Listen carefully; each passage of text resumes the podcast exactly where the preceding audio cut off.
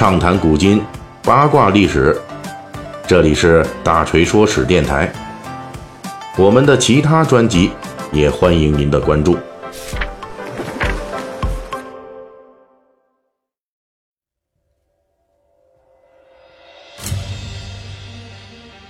最近的《三国演义》细节解密，我们围绕吕布刺杀董卓事件，已经先后讲述了这一汉末重要的凶杀案中的男主角吕布、大反派董卓、总导演王允以及最后的烂尾关键先生贾诩等人的故事，算是补齐了《三国演义》中没来得及说全的诸多历史谜团和历史人物的兴亡轨迹。本期呢，我们要讲的是在。吕布刺杀董卓事件中最为庞大的龙套群体，啊，这就是董卓的那些余部们手下都干什么了？按照正史资料的估算啊，董卓被杀之后，他所统领的凉州集团散落在关中和西凉的旧部人马还有十万以上，这也是李傕郭汜反攻长安的本钱。这批人马带头的四位大哥分别就是李傕、郭汜、樊稠、张济，他们实力最强。折腾的时间也最长，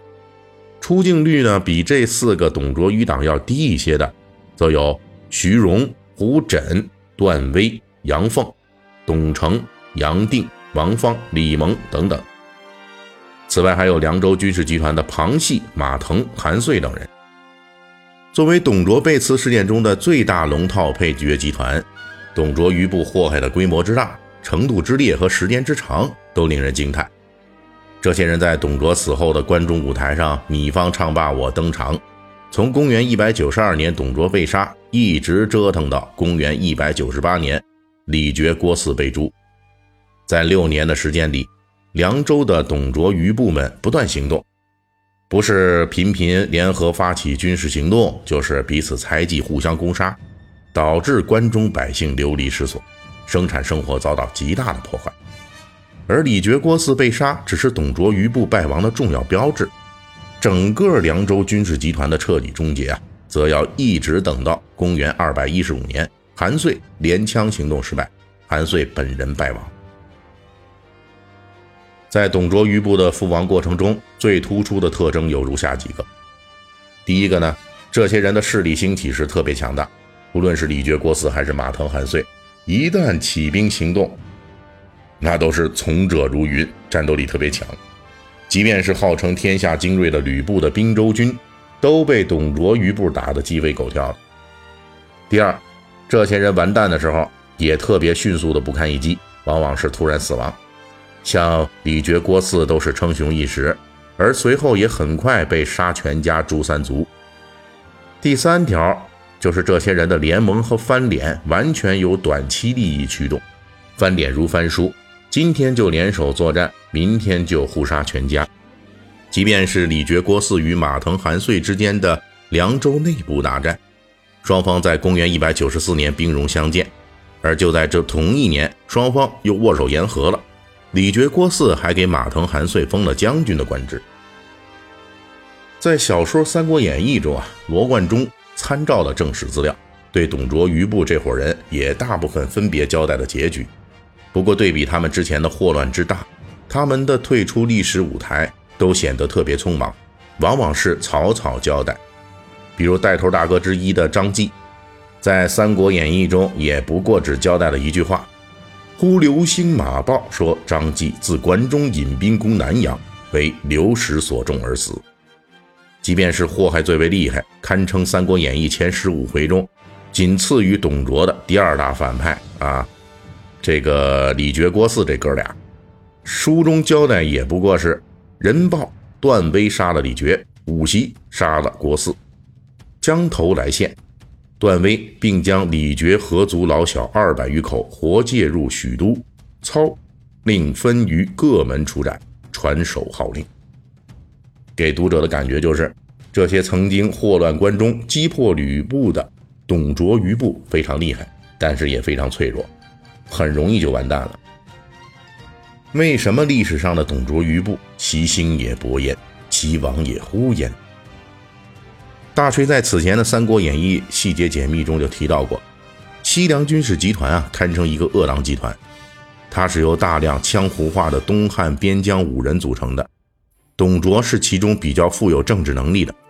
其他将领都是被东汉朝廷高管判定为没文化。无论是李傕郭汜还是樊稠张济，都缺乏政治能力和长远眼光。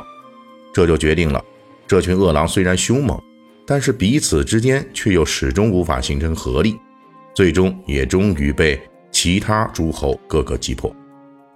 当然，这个只是董卓余部的一个明显的缺陷，还不至于让这个集团的残余力量在短短几年里就从强盛顶峰直接土崩瓦解。在当时的关中，董卓余部有两个事件是无法弥补的缺漏。而正是这两个缺漏，让他们空有武力却迅速垮台。第一个呢，就是董卓余部普遍缺乏行政能力，因为董卓祸乱长安，彻底得罪了东汉王朝的行政人才阵营，结果就是李傕郭汜等人占领了长安，却没有治理的人才，导致空有地盘而没有有效统治。乍听起来，一个军阀只要有军队就行了，但是在三国这样的乱世中。光有军队那绝对不行，因为军队要吃粮食，要有军饷，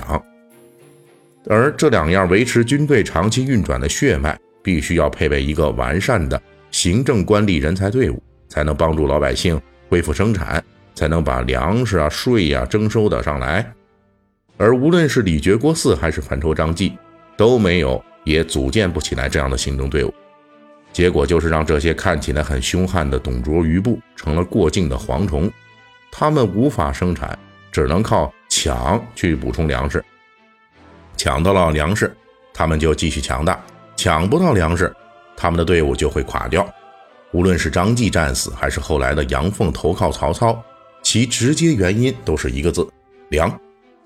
另外一个容易被后世读者忽略的，董卓余部崩溃的致命因素，就是汉献帝。啊，就是那个被视为傀儡、没什么用处。而被李傕、郭汜等人抢来抢去的汉献帝，手里有汉献帝的时候，西凉军阀各个派系虽然依旧内讧不断，但是还总能是分裂之后恢复合作。因为控制汉献帝，就能为西凉军阀整体上争取到一个政治优势地位，有这个地位，就能够为全体西凉军阀带来一些政治利益。但是当最后曹操控制了汉献帝之后，西凉军阀集团的最后名义上的纽带也失去了。于是我们就看到了西凉军阀不死不休的内战，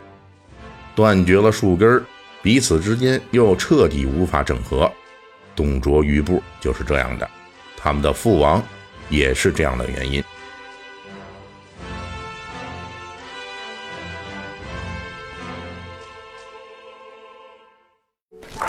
本期大锤就跟您聊到这儿，